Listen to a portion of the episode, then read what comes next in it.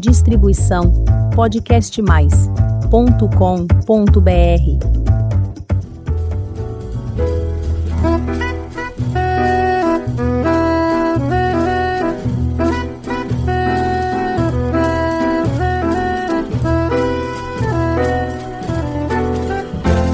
Olá, eu sou a Elizabeth Junqueira do canal Avosidade.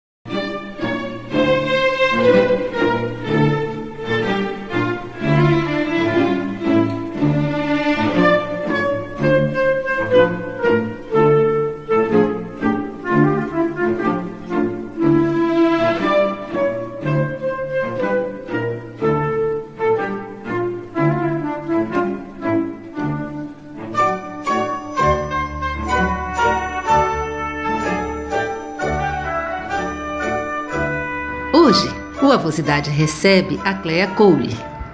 Tudo bom, Clea? Tudo bom, Beth? Muito prazer de estar aqui conversando com vocês.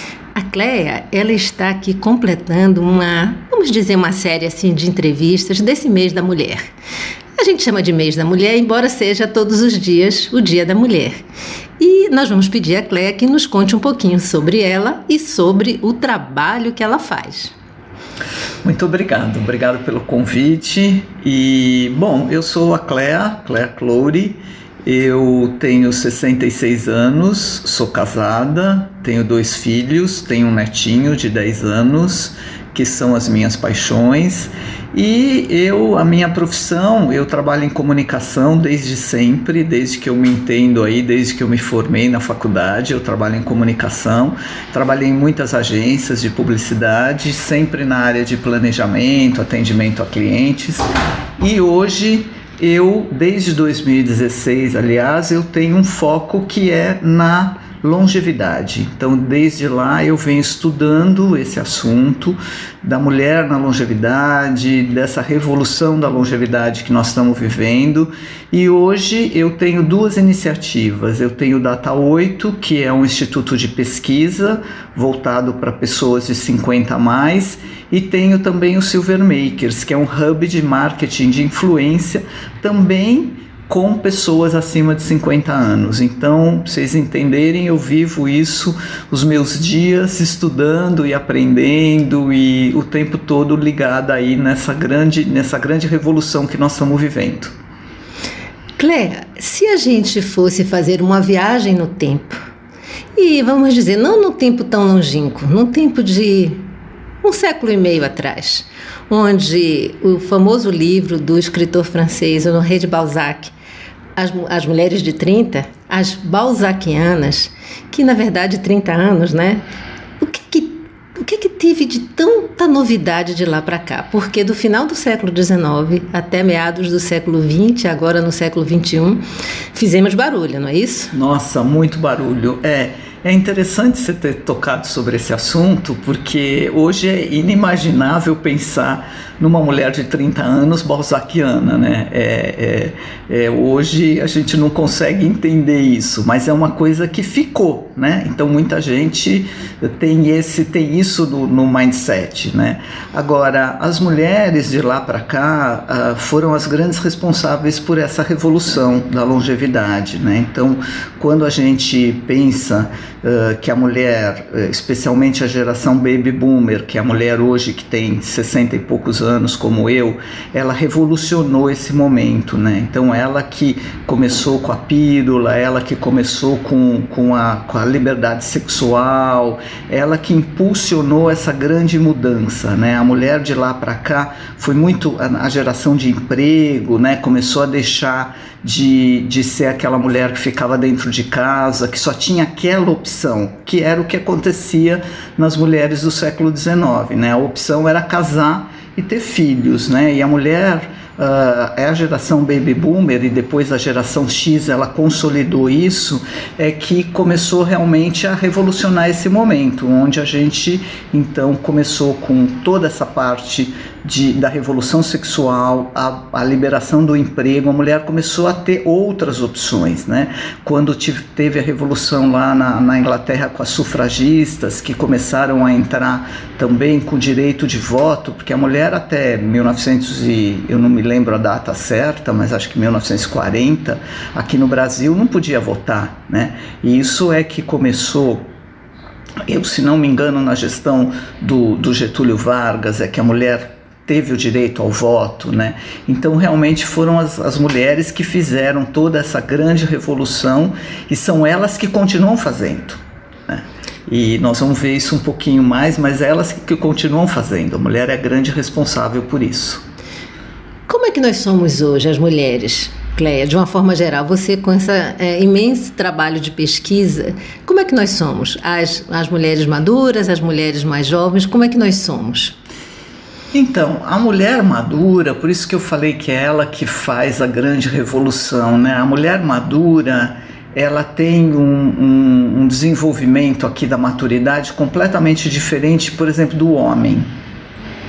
A mulher, quando ela chega nessa idade, ela, ela se liberta, né? ela consegue entender que ela, os, os, os, filhos já casaram, muitas vezes ela até chega a se separar, né? tem, muita, tem muita área de divórcio nessa, nessa faixa de idade, e ela se liberta, ela começa a se conectar com amigos, ela começa a se cuidar, ela faz atividade física, ela explora a autoestima dela, ela começa a fazer uma revolução muitas vezes na própria vida dela e ela se conecta com tudo aquilo que ela muitas vezes desejou no passado e não tinha conseguido, em função de ter aquela velha história que a mulher faz três coisas ao mesmo tempo, né? Cuida da casa, cuida dos filhos e trabalha, né?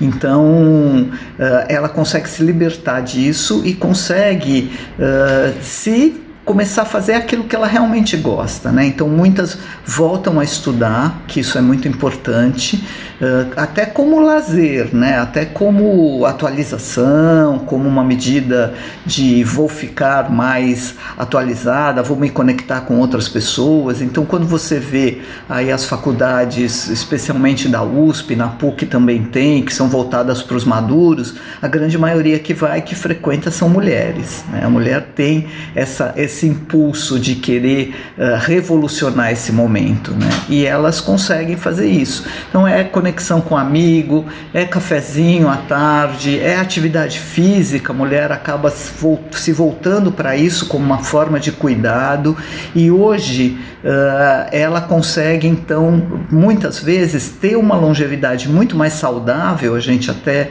diz isso, né? A longevidade é feminina, na, porque os homens morrem antes, né? Ela consegue ter uma longevidade muito mais saudável do que os homens, de uma maneira geral.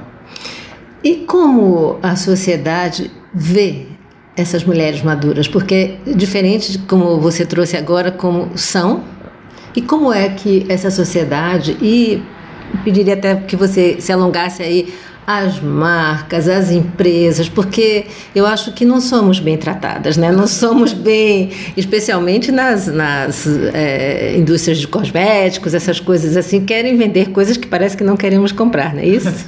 é, é, é interessante isso, porque a mulher, ela faz uma, ela faz esse movimento, mas ela ainda carrega aquele estigma da juventude.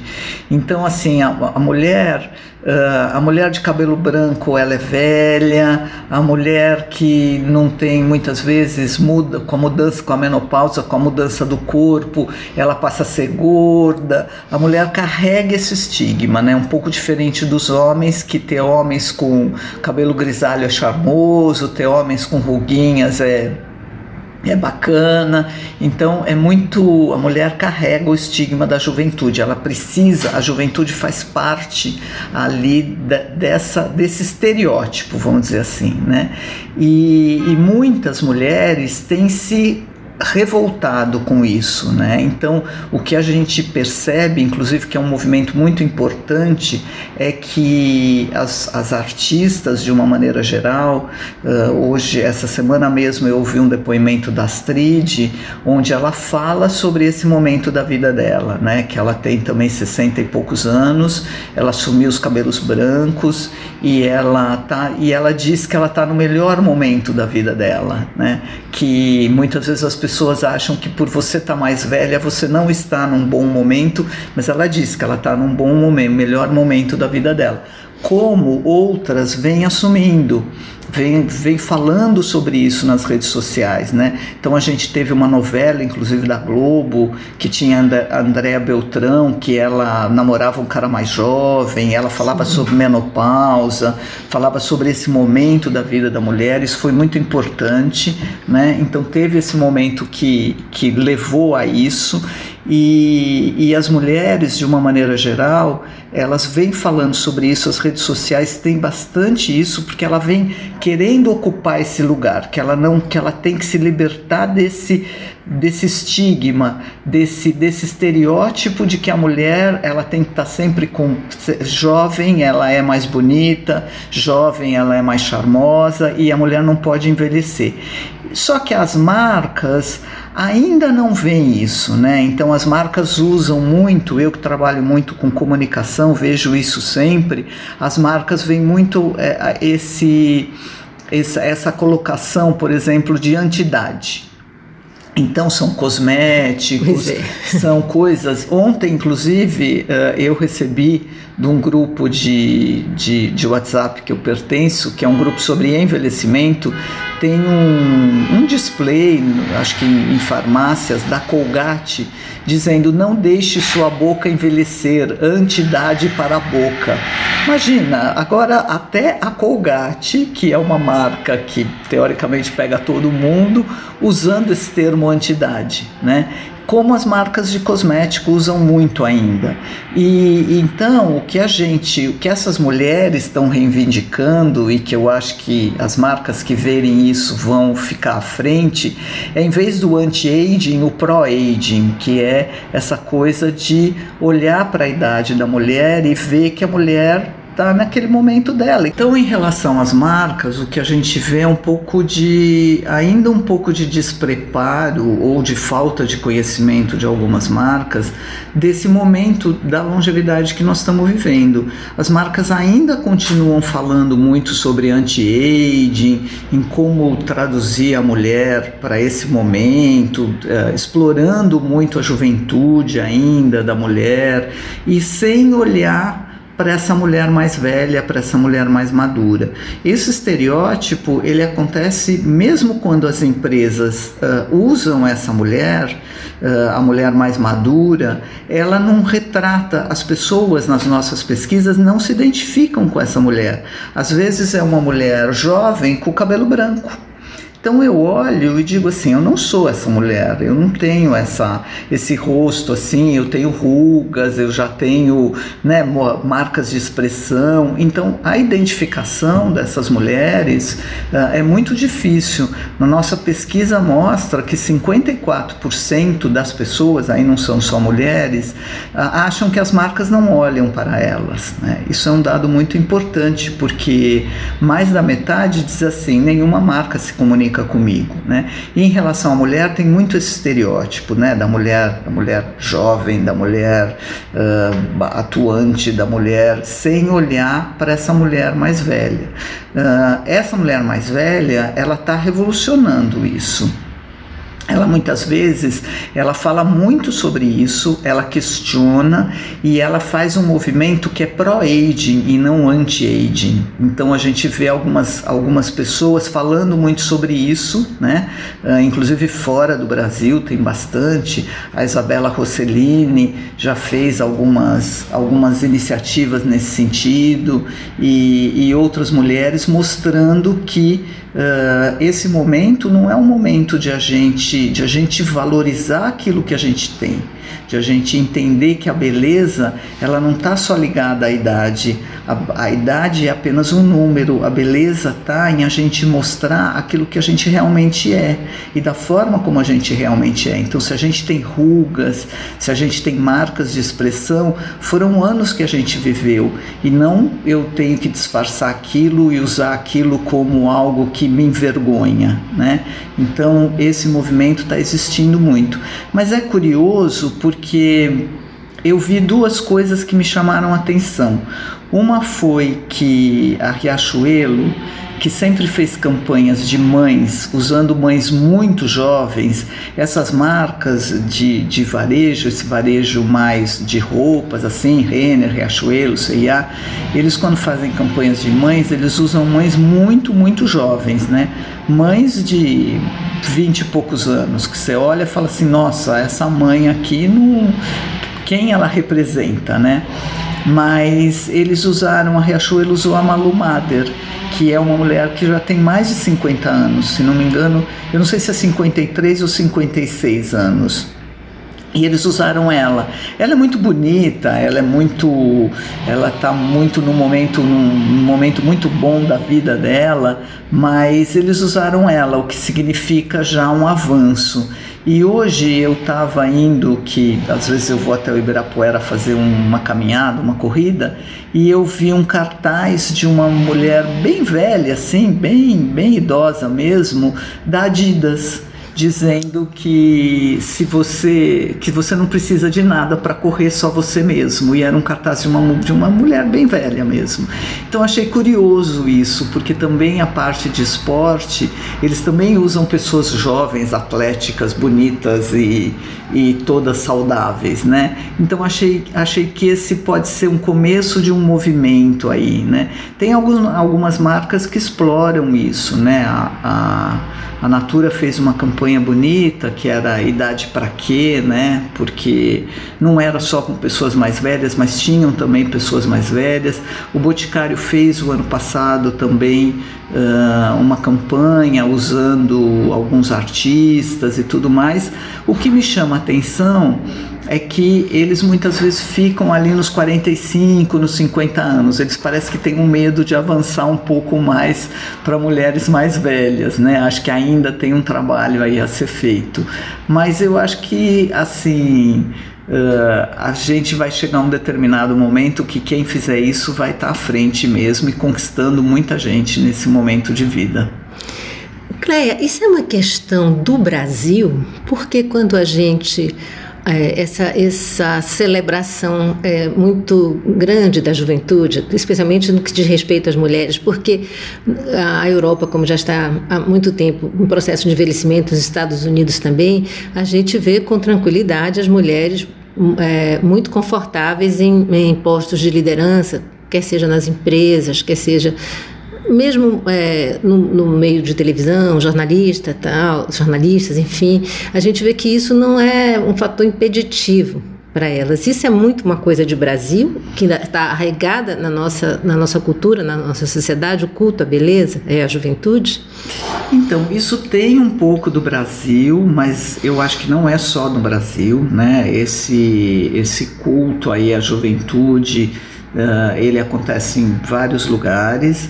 O que a gente percebe é que pelo Brasil ser um país que sempre foi um país de pessoas jovens, o Brasil sempre foi um país que falava o Brasil é um, é um país jovem, né? Então a gente tinha aquela pirâmide que era a base da pirâmide, que é as crianças e entre 18 e 24 era uma base bem larga. É, na, hoje, na década de 1980 isso era muito, era né, muito, muito grande. grande é. É. E hoje isso está tá movimentando, a curva dessa essa pirâmide já está quase como uma pera, assim, né? E ela vai ter uma inversão da pirâmide mesmo, né? E isso é um ponto, assim, ainda a, a sensação, o, o que aconteceu foi que na Europa e no Japão um pouco menos nos Estados Unidos, esse envelhecimento aconteceu em 120 anos. O próprio Alexandre Kalash fala sobre isso. E aqui no Brasil ele está acontecendo em 40 anos. Então é uma surpresa para todo mundo que o país está envelhecendo.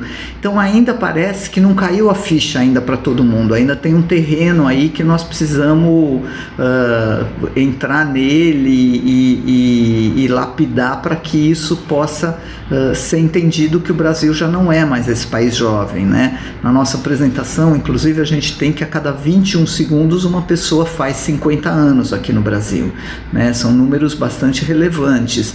No, no no Rio Grande do Sul e no Rio de Janeiro já tem pessoas acima de 60 anos do que jovens até 14 anos. Então é uma, é uma curva, são dois estados que têm uma curva de envelhecimento mais acentuada.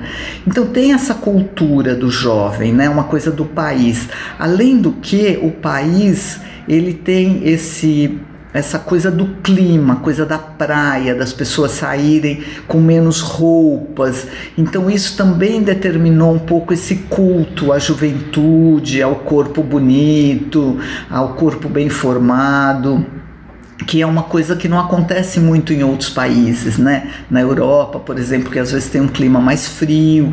Então isso também foi um fator que que, que determinou um pouco essa coisa das pessoas quererem ter, ao mostrarem o seu corpo, quererem ter corpo, corpos mais saudáveis, mais atléticos, mais.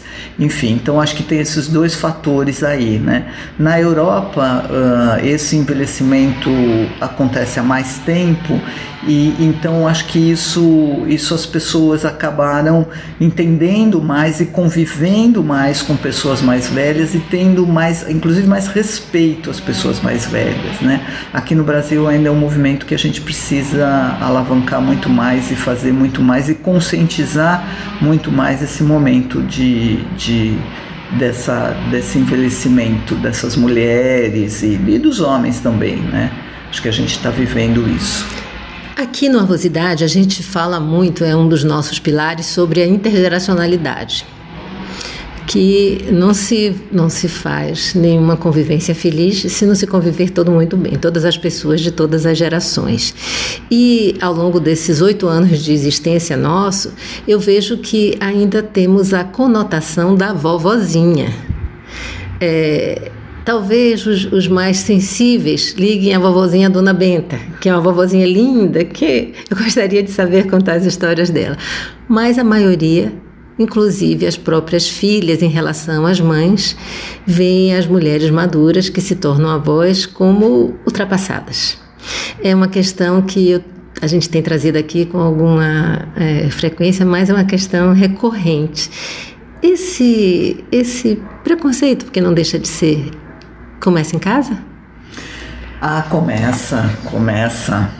A gente, a gente vê isso de uma maneira bastante, bastante evidente nas nossas pesquisas, né? o preconceito, esse etarismo, que é o maior preconceito que tem né, na sociedade, porque todo mundo que fica velho vai passar por ele, né? E, e, a opção de ficar, de não ficar velho é ruim, porque né, você não vai viver muito. Uh, então é, uma, é, uma, é um preconceito que começa em casa ele tem especialmente com uh, as, a população mais carente, a população com mais vulnerabilidade, ele acontece de uma maneira mais intensa. Então, o etarismo ele, ele circula nesse sentido. O que a gente vem fazendo, o que as mulheres vêm fazendo especialmente, é, invertendo um pouco esse movimento, né? se mostrando mulheres ativas, se mostrando mulheres uh, mais, enfim, mais atualizadas, mulheres que assumem seu momento, mulheres que trabalham ainda, que têm aí, que têm a sua família, têm seus filhos, têm seus netos, mas continuam ativas, continuam produzindo, continuam escrevendo, enfim, realizando seus sonhos, seus desejos. Então isso tem um pouco, mostra um pouco que aquela vovozinha que a gente tinha no passado, porque antes, né? O que acontecia era que a mulher entrava nesse momento da vida dela e ela acabava vivendo muito pouco, inclusive. Né? A curva de, de, de envelhecimento da mulher e da população de uma maneira geral era muito curta. Então ela se tornava avó, ela se aposentava e esse aposentar era muito de ficar em casa né? O aposentar é ficar num aposento, né? Então era muito de ficar em casa e aí tinha aquelas atividades, né? Ah, fica ali fa fazendo como como você citou a dona Benta que ficava, né, cozinhando, que ficava fazendo ali tricô na sala, crochê e que não tinha aquela produção como tem hoje em dia, que inclusive que nem saía muito de casa, né?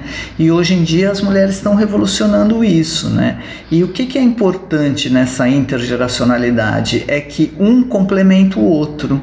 Então, na medida em que a gente consegue e tem esse relacionamento com pessoas de idades diferentes, porque hoje muitas vezes numa casa você tem o neto, o bisneto, o, o filho, o avó, a bisavó, você tem cinco gerações convivendo ali, né? E essa troca entre essas gerações, ela é muito importante. Ela é muito importante no sentido tanto do bisneto e do neto que está aprendendo com a avó, com a bisavó, que está ali olhando para esse momento, como é importante também para as avós de, de, estarem atualizadas, né? Porque essa troca ela é fundamental. Uh, ela é o que mostra esse pilar de ter aí uma longevidade mais ativa, mais atualizada. O pilar da intergeracionalidade ele é fundamental, ele é muito importante mesmo. Nós estamos vendo que as mulheres que estudaram, elas estão sendo, né, como você bem colocou aqui, protagonistas dessa revolução da longevidade. E o que a gente poderia dizer para as mulheres mais simples? que elas é, acham, se acham até que não merecedoras de, tu, de tudo isso, e aliás a conquista de todas nós, porque quem foi simples e teve trabalhos difíceis a vida toda merece esse respeito. E como é que a gente faz para dizer a elas: é, é, é seu direito, você que não sabe o que é, mas é. Como é que é essa, como nós que tivemos a oportunidade de, de estudar, de, enfim, é, estar, dizer aqui, liderando essa revolução, podemos dar as mãos a quem não teve essa chance? É, é, é, interessante isso, porque a gente, a gente acabou de fazer uma pesquisa com as classes D e E, uh, de, que a gente chamou de velhices periféricas, né? Então tem um, um lado muito interessante nisso que mostra que essa mulher, mesmo nessa idade, muitas vezes ela ainda é a, a mantenedora do lar, ela ainda é a protagonista de algumas coisas. Uh, muitas vezes a gente entrevistou uma mulher, por exemplo, que ela tinha 60 e poucos anos, acho que 65, e a filha dela tinha 30 e poucos anos e estava três anos desempregada e quem sustentava mesmo era essa mulher, a casa. Né? Então a gente percebe que, mesmo nas populações mais vulneráveis, ainda essa mulher faz um papel muito importante, mas ela não é reconhecida. Né? Ela não é reconhecida e muitas vezes ela não se valoriza por aquilo. Né?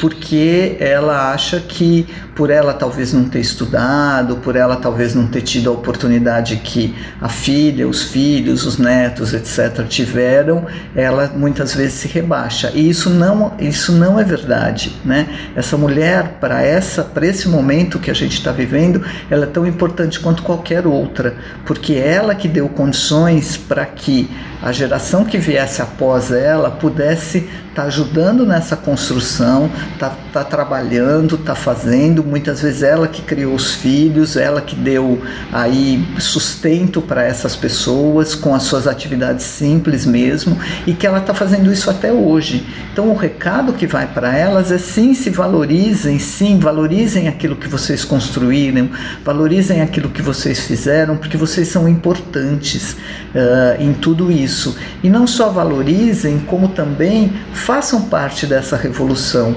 Entendam que esse momento da vida de vocês é um momento tão importante quanto de qualquer outra mulher, que a gente tem que se assumir, que a gente tem que valorizar aquilo que a gente construiu. A nossa experiência vale muito e vale muitas vezes muito mais do que experiências de, de, de pessoas mais jovens que tiveram pouca, pouca vivência, pouca experiência. Então, essa, essa nossa experiência, isso tudo que a gente viveu é muito importante e a gente tem que valorizar isso, independente da classe, independente da idade, independente daquilo, porque nós construímos e nós estamos construindo essa grande revolução da longevidade que tem aí. Ah, muito bom. Ótimo recado. Então, atenção, pessoal, fica de olho. Agora, já que nós estamos aqui no recado, que recado essa mulher que está fazendo essa revolução daria para o homem que está perdendo um pouquinho o barco, o barco, que se acabrunhou na, na, na, longevidade. A gente não quer isso, a gente quer todo mundo de mãos dadas, é, não é isso? Exatamente, exatamente. É, o homem tem uma característica engraçada, né? Porque o homem dessa idade, né, especialmente dos baby boomers, ele foi um homem muito ligado ao trabalho. Então, e o, a gente brinca, né? O crachá, o sobrenome dele era o nome da empresa que ele representava, que ele estava trabalhando. A hora que ele para de trabalhar, ele acaba ficando ali um pouco sem o chão, né? As relações que ele, que ele construiu, muitas vezes, durante a vida dele inteira, foram relações no trabalho, uh, um pouco diferente da mulher, né? A mulher consegue se conectar com... A mulher tem amigas, a Miriam Goldberg mesmo diz que quando ela pergunta quem vai cuidar de você na velhice para as mulheres, as mulheres dizem as minhas amigas, porque a mulher realmente consegue construir todo esse elo quando ela pergunta para os homens quem vai cuidar de você na velhice, os homens diz a minha mulher ou a minha filha, né? Então essa coisa de ter essas conexões, de ter essa amizade, está muito ligada à mulher e menos ao homem. Então o homem ele ele fica solitário muitas vezes a hora que ele para o trabalho, ele fica na casa dele, ele acaba muitas vezes uh, ele ele também não uh, ele não foi acostumado acostumado, vamos dizer assim, ele não valoriza o trabalho da casa. Então, para ele, por exemplo, sei lá, lavar uma louça, enxugar uma louça, é, ele se sente rebaixado por isso, né? As outras gerações não. A geração atual, por exemplo, divide, né? Assim, eu tenho um filho que faz comida, a mulher faz isso, eles se dividem. Mas as gerações de antigamente não, né? A mulher fazia e o homem não. Então, o recado que a gente tem que dar é assim: se liguem, né? Procurem uh, fazer suas atividades, procurem fazer aquilo que vocês gostam de fazer, o que vocês gostariam de ter feito né? Muitas vezes a gente acaba sempre tendo um sonho, ah, eu queria ter estudado música e não estudei. É o momento, não tem idade para isso. Né? No Oscar mesmo apareceu a frase interessante né, uh, da, da, vencedora do Oscar que falou: nunca deixem alguém dizer que você não tem idade para isso. Né? Então, aproveitem esse momento. Nós estamos bem, nós estamos vivendo bem, nós estamos com controle muitas vezes de doenças aí crônicas que no passado não tinha. Então, nós estamos esse, nós queremos envelhecer bem. Então, aproveitem esse momento, se conectem com amigos que vocês tiveram na faculdade, no passado, se conectem com pessoas da família que também são muito importantes, façam coisas que vocês gostariam de ter feito é isso. Olhem para as mulheres e se inspirem nelas, porque elas estão fazendo isso. Cléia, quantos recados, hein? espero que cheguem a, aos devidos é, ouvidos e que a gente né, tenha uma convivência harmoniosa e feliz. E eu fico aqui para você, sua, sua mensagem final e, e, enfim, fique à vontade. Então, minha mensagem final é, eu acho que é para as mulheres mesmo. Primeiro, parabenizando as mulheres que estão aí eh, revolucionando esse momento, como foi feito lá no passado, em 1960, onde a gente foi às ruas e lutou pela liberdade, lutou pela condição igual do trabalho, lutou por isso. Hoje a gente está fazendo essa mesma revolução da longevidade, então é parabenizar essas mulheres que estão vivendo esse momento, que estão transformando isso, que estão mostrando que tem voz, que tem direitos, que são bonitas, que podem ainda fazer muita coisa pela vida e podem ainda construir muitas coisas juntos e continuem nisso. Acho que é o nosso papel, é o nosso papel mostrar que esse é o nosso momento, é o momento onde a gente pode ainda, nós temos muitos anos ainda para viver muitos anos para progredir e para fazer muita coisa ainda pela nossa sociedade e pelo nosso povo. Então, mulheres, parabéns. Vamos, parabéns por esse mês, parabéns pelo dia, parabéns pela vida e vamos continuar juntas aí lutando para ter esse momento cada vez mais, cada vez mais Espetacular? Perdi, perdi. espetacular. pois é. Ah, Cléa, muito obrigada por tornar esse show da vida mais bonito, né? E a gente fica muito feliz sempre quando conversa é, com pessoas como você que colocam assim a vida numa outra perspectiva. E para você que está nos ouvindo pela primeira vez, acesse o canal Vosidade. Tem muita história bonita para você conhecer e se emocionar. Toda quinta-feira tem episódio novo às 16 horas. Muito obrigada pela sua companhia e até o próximo episódio.